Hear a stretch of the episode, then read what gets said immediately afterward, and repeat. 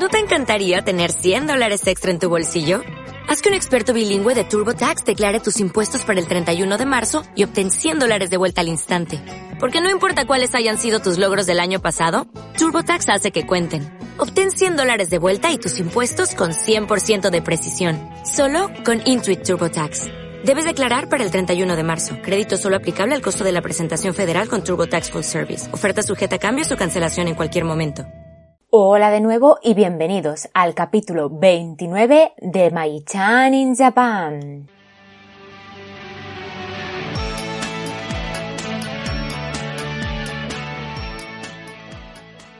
Hola, ¿cómo estáis? Pues yo estoy bien, aunque muy, muy ocupada. Bueno, siempre suele pasar en esta época del año. Estamos eh, a finales de noviembre y siempre en la universidad es una época en la que hay mucho, mucho trabajo. Estamos más o menos a final de semestre y bueno, hay que seguir ahí al pie del cañón dándolo todo. Y bueno, por culpa de eso pues estoy bastante cansada y la verdad es que tengo muchas ganas de, de grabar podcast pero no encuentro el momento a veces no tengo la energía suficiente, pero de hecho ya tengo un montón de temas pensados, incluso algunos medio preparados, y espero poderlos grabar en breve. Bueno, de momento he conseguido grabar este capítulo 29 que espero que os guste.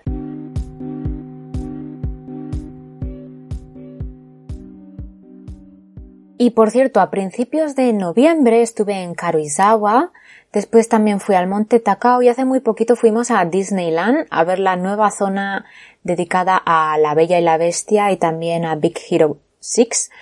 Y bueno, también me gustaría hablar de todo eso en los próximos podcasts. Pero bueno, eh, de momento podéis deleitaros con las fotos y las stories que he subido. Eh, de momento solo he subido de Karuizawa a Instagram y a Twitter también, pero eh, la mayoría están en Instagram, así que ya sabéis, si no las habéis visto todavía, echadles un ojo. Y próximamente mm, subiré, eh, en breve, muy breve, espero que muy breve, subiré también las del Monte Takao y después subiré las de Disneyland, que bueno, las dos ah, rondas, digamos, las dos sesiones, tanto Monte Takao como Disneyland, la verdad es que estoy muy contenta con las fotos y los vídeos que hice.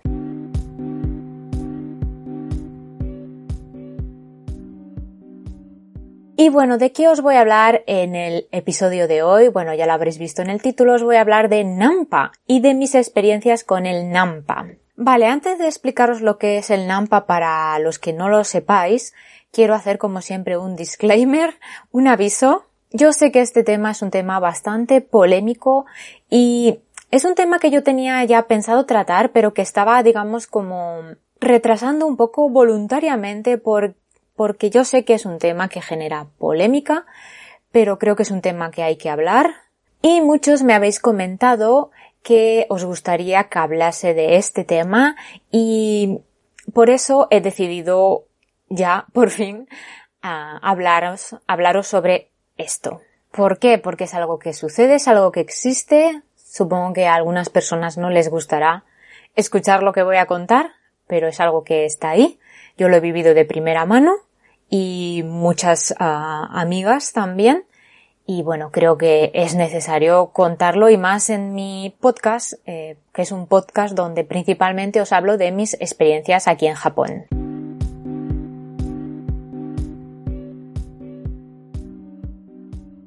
Y bueno, ¿qué es Nampa? Mm, no sé muy bien cómo describirlo. Vamos a empezar por los kanjis. Nampa es una palabra que se compone de dos kanjis, dos ideogramas, dos caracteres. Uno es el de blando y el otro es el de grupo. No sé muy bien por qué están por esta palabra se forma por estos dos kanjis, no tengo ni idea.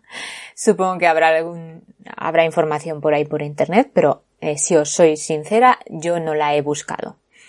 Pero bueno, esos son los dos kanjis que componen esta palabra.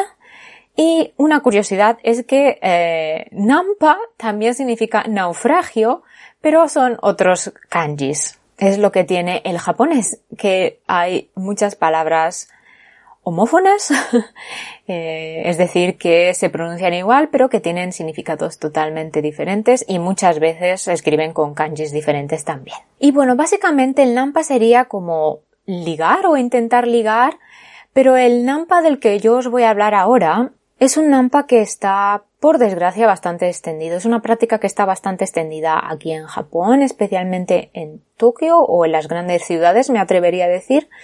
Y bueno, básicamente es que eh, pues es una persona que intenta ligar con otra persona que ve en la calle y que no conoce de nada. Esa otra persona pues está yendo a trabajar o está volviendo a su casa, está, bueno, a su rollo. Entonces aparece eh, esta eh, otra persona e intenta eh, entablar una conversación, entre comillas, básicamente la está invitando pues a tomar algo, es decir, quiere ligar con ella.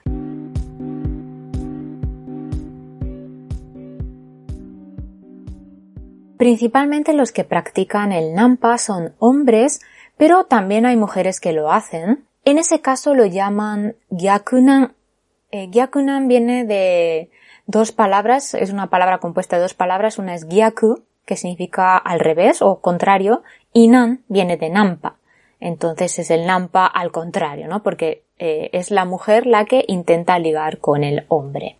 Vale, entonces, eh, ¿dónde se suele dar el nampa? Bueno, el nampa en realidad se suele, puede suceder en cualquier lugar, pero principalmente, como os he dicho antes, sucede en las grandes ciudades, las grandes ciudades no, sucede en las grandes ciudades porque, bueno, es donde se concentra más gente. Eh, pero, por ejemplo, en Tokio es muy frecuente que ocurra en ciertos barrios o zonas donde hay gente joven. Eh, una de las zonas donde más he visto yo Nampa es en Shibuya, el barrio de Shibuya. Es un barrio muy juvenil. Y luego también en Shinjuku creo que se da con bastante frecuencia. Yo de hecho lo he presenciado. Y lo he vivido también. Después os voy a hablar sobre mis experiencias. Pero bueno, en realidad puede suceder en cualquier lugar. De hecho, a mí me ha sucedido en diferentes localizaciones. Y como os digo, después os voy a hablar sobre eso. Y bueno, en mi caso no es agradable. No sé si habrá alguien que le guste que le hagan nampa pero en mi caso no es nada agradable porque mm, para mí es como una especie de acoso, un asalto, digamos, pero no asalto para robarme, sino para acosarme, digamos. Entonces a mí personalmente no me gusta. Y cada vez que me ha sucedido no me he sentido muy bien y en algunos casos he llegado a sentir miedo. Y yo no tengo las estadísticas en la mano, pero yo diría que muchas, muchas chicas aquí en Japón han experimentado Nampa, incluso chicas extranjeras. Bueno, yo soy un ejemplo. He estado preguntando a mis amigas y no todas han experimentado eh, Nampa, pero algunas sí. Y gente que sigo en Twitter y que ha estado viviendo en Japón o que actualmente viven en Japón, pues también lo han experimentado y muchas veces lo han comentado en Twitter. Recuerdo el caso de una chica que casi cada día me atrevería a decir, ah, escribía un tweet eh, diciendo que ah, había sufrido Nampa, que un chico, o sea, que era salir, solamente salir, bueno, salir de su casa no, pero salir de su casa y pasear un poco por el barrio y ya siempre había alguien, un chico que le estaba acosando o diciéndole algo.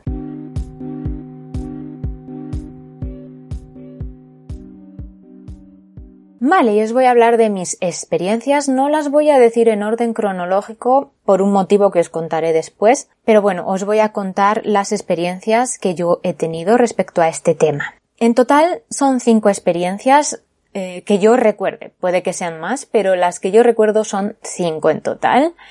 Vale, la primera fue, eh, os digo que no están en orden cronológico, ¿eh? pero la primera de la que os voy a hablar fue cerca del trabajo, cerca de la universidad. Ese día yo estaba, era por la mañana, primera hora, eh, estaba yendo, dirigiéndome a la universidad, estaba ya muy cerca de la universidad y en la calle y eh, recuerdo que escuché una voz, bueno, venía un, chico detrás mío, un chico, un hombre de mediana edad, se podría decir, y eh, recuerdo que él venía detrás mío, yo no me percaté, bueno, es que es normal que venga gente detrás mío, ¿no? Porque todos nos estamos dirigiendo al trabajo. Aunque esa calle, tengo que decir que no es muy transitada, creo que en ese momento solo estábamos él y yo, y escuché su voz que, bueno, me dijo buenos días, en japonés, por supuesto. Hola, buenos días. Claro, yo me giré, me lo quedé mirando y yo le, le devolví el saludo. Le dije, ah, hola, buenos días. Porque yo pensaba que era alguien que trabajaba en la universidad. Como yo no recuerdo todos los rostros, pues yo por si acaso le respondí. Pero resulta que no. Yo entré en la universidad, en el edificio de la universidad, y él, ah, no, miento, yo seguí caminando y él entró en un edificio que estaba ah, antes de llegar a la universidad, que se supone, creo yo, que será su lugar de trabajo. Claro, ahí me entró también un poco de miedo porque, eh, primero, ¿por qué me saluda este señor? Si no es mm, mi compañero ni tiene nada que ver conmigo. Y además, él ya sabe dónde yo trabajo. No exactamente, pero bueno, si un día le da por seguirme hasta el final, va a saber dónde trabajo. Él sabe que yo paso por allí. Eh, pero bueno, por suerte no fue a mayores, ah, la cosa quedó ahí. No sé si me lo he vuelto a cruzar, diría que no. Si me lo he vuelto a cruzar, pues no me ha vuelto a molestar, ni me ha vuelto a decir nada. Pero bueno, ya ahí ya yo me quedé ya con la mosca detrás de la oreja.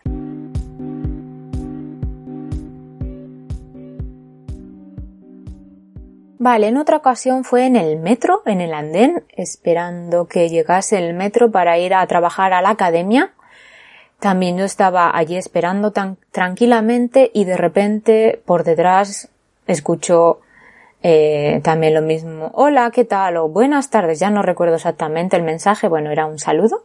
Y yo me giré y me lo quedé mirando, pero en esa ocasión no le respondí nada porque yo ya sabía de qué iba el tema, yo ya sabía que ese señor no lo conocía de nada. Y bueno, entré en el vagón cuando llegó el metro, pues ah, rezando para que la cosa no fuese a mayores y me dejase en paz.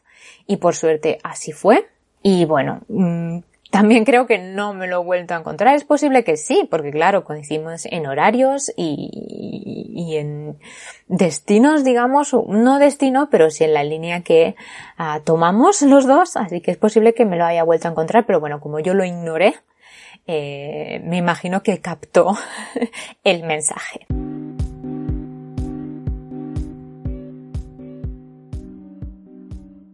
Vale, en otra ocasión fue volviendo a mi casa una noche después de trabajar, después de haber estado por la mañana trabajando en una uni. Es, el día, los martes es el día que más clases tengo. Por la mañana trabajo en una uni. Luego a media tarde eh, voy a otra universidad que está bastante lejos de esta primera universidad. Tengo que tomar el tren, tengo que tomar dos trenes. Y después de dar clases en esta universidad, por la tarde noche tengo clases en una academia y acabo súper tarde, más o menos sobre las nueve y media es cuando vuelvo a casa. Pues sobre esas horas, entre las nueve y media y las diez, es cuando sucedió esto, mi cara era ya de demacración total. ¿Existe la palabra demacración? Bueno, estaba bastante demacrada y eh, normalmente a esas horas pues el, tren ya no va muy lleno, los andenes tampoco están muy concurridos y yo estaba esperando el tren, no sé si sabéis que en el suelo hay unas marquitas eh, que te indican, en el andén, ¿eh? que te indican dónde va a parar eh, exactamente la puerta del vagón, ¿no?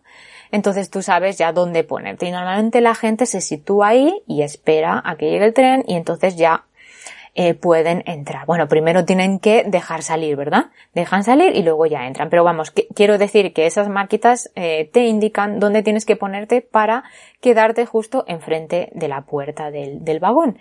Y suelen acertar. Los vagones, o sea, los trenes en, en Tokio, bueno, en Japón creo que en general, eh, frenan siempre en el mismo lugar. De hecho, en alguna ocasión eh, he visto o he vivido en primera persona que el tren eh, o el metro, el conductor, digamos, no ha sabido frenar a tiempo y se ha pasado un poco o al contrario se ha quedado un poquito antes y entonces tienen que ah, hacer ciertas maniobras para ponerse en la posición donde están las marquitas. Pero bueno, ese es otro tema. El caso es que yo estaba esperando ahí, en esa marquita sola, y se acerca un señor y veo que se pone justo al lado. O sea, había 100 millones más de marquitas, pero no, él se tiene que poner en la marquita donde estoy yo. Y veo que eh, se me queda mirando y como sonriendo. Y yo, bueno, mmm, vale, ya empezamos. y digo, bueno, quizás son imaginaciones mías, porque eh, no me dijo nada en ese momento. Entonces llega el tren, nos subimos, todo bien, él se pone enfrente mío, pero nada, todo normal. Yo mirando el móvil, él no sé si estaba haciendo otra cosa, porque intento no mirar. Y cuando me bajo en mi estación, veo que él también se baja y me empieza a hablar. Y claro, cuando te bajas en la estación, pues todo el mundo quiere bajar por las escaleras mecánicas, entonces ahí se forma un embudo. Así que no hay manera de escapar, porque hay un, como os digo, hay un montón de gente ahí acumulada y o mm, vas a la otra punta a bajar por las escaleras eh, de toda la vida o te quedas ahí medio encallado esperando a que baje todo el mundo, ¿no? Bueno, pues esto fue lo que sucedió, se creó el embudo y este señor aprovechó ese momento para hablarme y lo primero que me dijo, ya no recuerdo muy bien lo que me dijo, creo que me habló en japonés. Entonces yo me hice un poco la loca, como que no entendía. Y entonces me habló en inglés y me dijo, ¿entiendes japonés? En inglés. Y yo negué con la cabeza, es que ni una palabra dije porque yo ya sabía de qué iba la cosa, no era la primera vez que esto pasaba. Y entonces yo ya estaba, ya estaba muy harta, bueno, estaba y estoy aunque ahora por suerte ya no me sucede tanto. Pero bueno, yo eh, estaba muy cansada ese día, yo quería llegar a mi casa y que me dejasen en paz. Y este señor aquí, ahí dándome la brasa. Entonces nada, yo negué con la cabeza, yo me, hice la eh, extranjera novata total y por suerte el embudo se desatascó un poco y pillé las escaleras mecánicas pero la parte de la derecha que es la parte donde no la gente, digamos, no está parada, sino que bajan más rápido, pues yo pillé las de Villa Diego por ahí, por la parte derecha de las escaleras mecánicas y vamos, me faltaron piernas. Y mientras yo bajaba por ahí corriendo, escuché You are beautiful, que era este señor que me estaba diciendo esto. Y yo, por favor, que no me siga porque no quiero que sepa dónde vivo. Y luego os contaré por qué, bueno, aunque ya os lo podéis imaginar, ¿no? Por suerte no me siguió. Como veis, la mayoría de las veces las, los actos de Nampa pues no van más allá, por suerte. Eh, ellos prueban y si tú mm, los rechazas, pues ahí se queda la cosa. De todos modos, pues es una situación muy desagradable porque nunca sabes hasta dónde va a llegar esa otra persona, ¿no?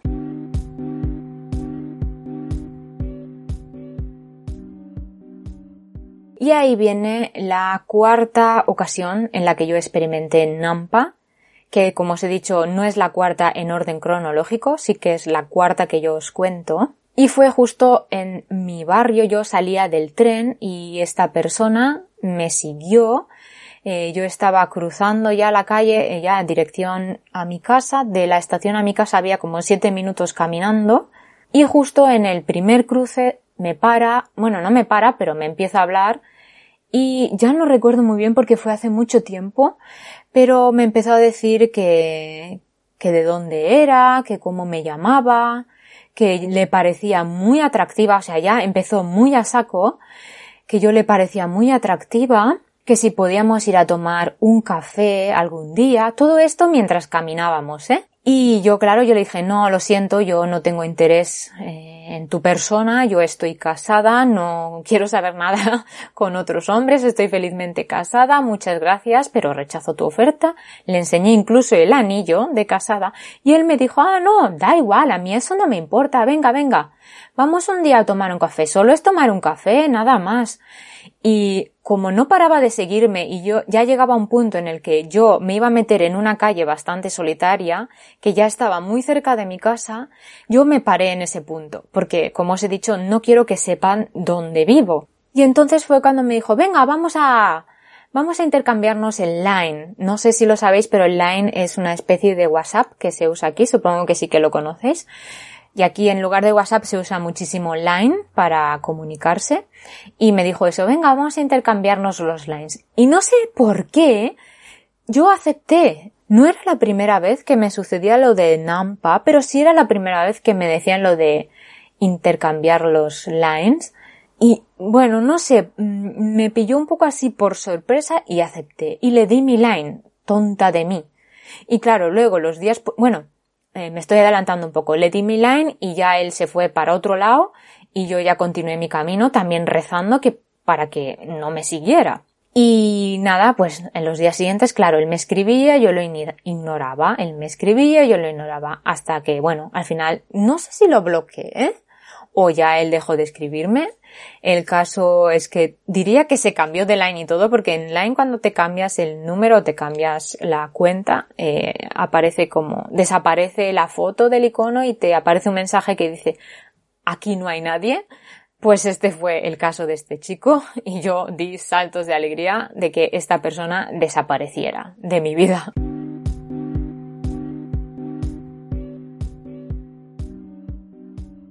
Pero en fin, no hagáis como Maggie, no le deis el line a un desconocido. Por suerte, esta persona no fue más allá, no tenía otras intenciones, pero no le deis el line a nadie que no conozcáis. Que no conozcáis quiero decir a un desconocido por la calle que acabáis de conocer hace dos minutos. Y bueno, el último caso, que no sé si podría llamarlo una experiencia Nampa porque es un caso un poco especial, pero bueno, tiene cierta relación con el tema, entonces pues creo conveniente contarlo. Y esto sucedió en Shibuya, en el barrio que os he comentado antes donde suele suceder mucho el Nampa. Y yo estaba esperando a una amiga, si no recuerdo mal, y apareció un señor bastante joven, pero creo que tenía algún tipo de discapacidad o enfermedad mental. Y entonces se me acercó y me empezó a decir cosas ininteligibles y yo vi enseguida que no estaba muy bien este chico y entonces eh, como estaba en una salida de la estación por la que no transitaba mucha gente, decidí irme a la zona donde hay más gente para estar un poco más segura. Y entonces él empezó a seguirme, empezó a seguirme y empezó a, decir, bueno, empezó, no, continuó diciendo cosas, yo mm, acelerando el paso lo máximo que podía hasta que llegué al otro lado de la estación donde ya había más gente, es la zona donde está Hachiko, supongo que la conocéis. Y bueno, como me seguía todo el rato, pues decidí ponerme al lado de la Coban. La Coban es esta pequeña comisaría de policía que siempre hay en, en las estaciones, al lado, al lado, en la misma estación o muy cerca de la estación. Y allí siempre suele haber un agente de policía, uno o dos. Entonces decidí ponerme allí para que, ah, para evitar que la cosa fuese a mayores. Y allí estuve esperando a la amiga hasta que al final vino. Y recuerdo que mientras estaba esperando y este señor estaba a mi lado diciendo cosas, salió uno de los policías y empezó a, hablarle. Yo en aquel momento no entendía muy bien japonés, así que no sé muy bien qué le dijo, pero era, me pareció entender que era algo así como que ya estás otra vez, ¿no? Dando por saco. Algo así me pareció entender. Quizá me equivocó, pero bueno, mm, si entendí bien, pues resulta que este chico era un no era la primera vez que estaba allí y que hacía estas cosas. Pero como veis, la policía poca cosa hacía.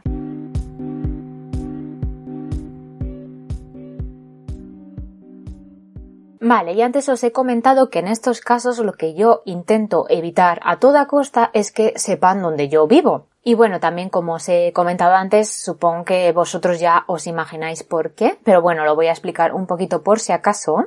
Y es que algunos de estos casos pueden transformarse en casos de stalker, que del tema de stalker, es decir, ya de acosador en más serio, digamos, o sea, acosador más serio no, quiero decir un caso ya más serio de acoso, eh, más constante, de este tema os he hablado en, creo que en un podcast anterior en el que os hablaba de los, creo que es en el de los pisos donde yo he vivido, que eh, resulta que en el primer piso donde yo viví, una de mis vecinas tenía un stalker y los uno de los vecinos se dio cuenta y lo notificó a la policía y también nos dejó una nota en el buzón. Y luego la agencia inmobiliaria que se encargaba de alquilar el piso, ese bloque de pisos donde vivíamos, creo que todos éramos extranjeros, también vino a hablar con nosotros un día. Y bueno, eh, aparte es que resulta que los casos de stalker pues mm, son algo frecuentes aquí en Japón y muchas veces no acaban bien. Por ejemplo, hace, hace no mucho fue noticia el caso de un stalker que descubrió dónde, dónde vivía una idol, una idol que a él le gustaba mucho, entonces descubrió dónde, se obsesionó mucho con ella y descubrió dónde vivía por un reflejo en sus ojos de una foto que subió a las redes sociales. O sea, imaginaos hasta dónde pueden llegar estas personas, ¿no? Entonces, creo que la estuvo esperando en su casa, si no recuerdo mal. Creo que la cosa no fue a mayores. Después voy a dejaros un enlace y también os voy a dejar otro enlace a otro caso que fue muy sonado. Este fue hace ya más años, en concreto en 2013. Y en este caso sí la cosa fue a mayores. El stalker asesinó a la chica, eh, primero la creo que la amenazó por email varias veces y la, la policía conocía el caso y resulta que finalmente la siguió hasta su casa, no, la esperó, creo, en su casa se metió dentro de su edificio y la, creo que la atacó con un cuchillo y, y ella murió desangrada. Y ese caso fue muy, muy sonado. Y luego otro caso muy famoso fue el de las AKB48, este grupo de idols de Akihabara, muy, muy popular. En este caso no fue un stalker como tal, pero sí fue un fan que estaba un poco obsesionado, por decirlo de alguna manera, pero bueno, no sé si es la palabra adecuada. En fin, que decidió eh, en una de estos um, eventos en los que las idols les dan la mano a sus fans, pues él decidió sacar un serrucho y empezar a atacar a las chicas, intentar cortarle las manos. Y la verdad es que creo que les hizo heridas bastante graves a dos de ellas y creo que uno de los de las personas del staff del personal creo que también resultó herido. De este caso, si no lo conocéis, también os voy a dejar un enlace para que podáis leer acerca de ello. Pero bueno, os he contado estos tres casos para que veáis un poco cómo está el panorama y por qué a mí me da bastante miedo que ellos averigüen dónde está mi casa.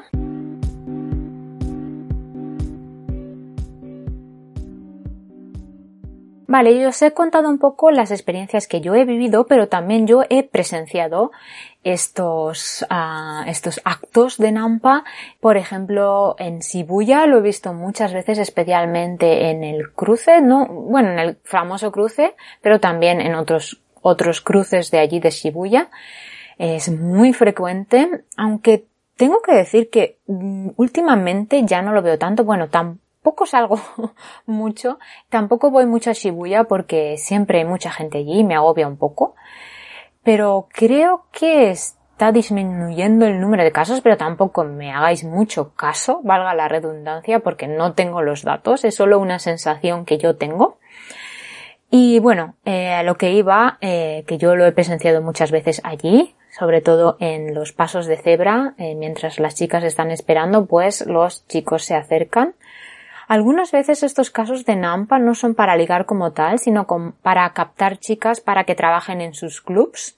Así que también hay, que tener mucho cuidado con eso. Y luego, por ejemplo, en Shinjuku, lo he visto también en una de las, de los pasillos de, que tiene el, el tren, digamos, la estación, en unos de los pasillos que, que dan a una de las salidas del tren, del tren no, qué mal, de la estación de tren, pues es, es uno que da a una zona donde hay bastantes grandes almacenes, esa es la palabra.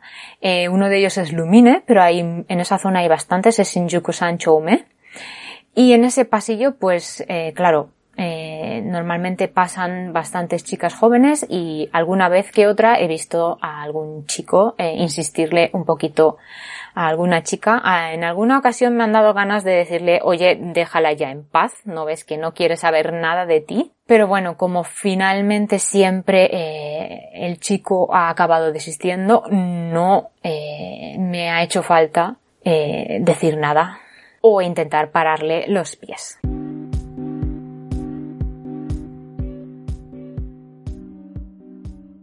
Y por ejemplo, una amiga mía también le pasó un día, también volviendo a su casa, en su barrio, le pasó muy parecido a mi cuarto caso. Bueno, no era, en esta ocasión era un poco diferente porque creo que el chico no le dijo nada, no empezó a hablarle como a mí ni a preguntarle, simplemente la empezó a seguir.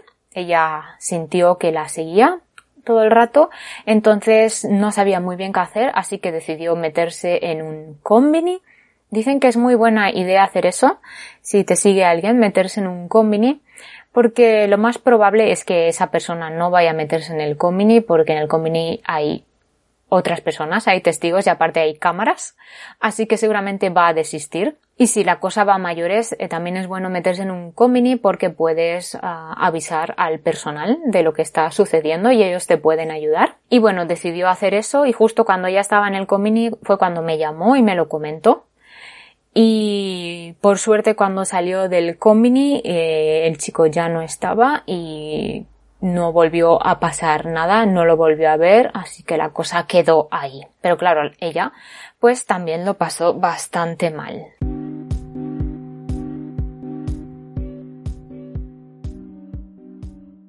Y bueno, más o menos esto es todo lo que yo tengo que comentar al respecto de, del tema de Nampa. A modo así de resumen, os podría decir eso, que si tenéis pensado vivir en Japón, pues tened mucho cuidado con esto, y sobre todo no les sigáis el juego, no les deis vuestros datos, ni el line, como yo hice, y eso si la cosa se pone seria, pues acudid a la policía, o sobre todo habladlo con vuestras amistades, con los vecinos si tenéis buena relación, etcétera, pero no os lo quedéis para vosotros, siempre intentar ah, actuar de alguna manera pero sobre todo eso, no os enfrentéis a ellos. Es mejor, como habéis visto, no suele ir más allá. Entonces es mejor pues pasar de ellos, pero eso, si insisten mucho, pues eso, eh, sobre todo comentado con la policía, con amistades, con los vecinos, porque así cuanta más gente lo sepa, mejor.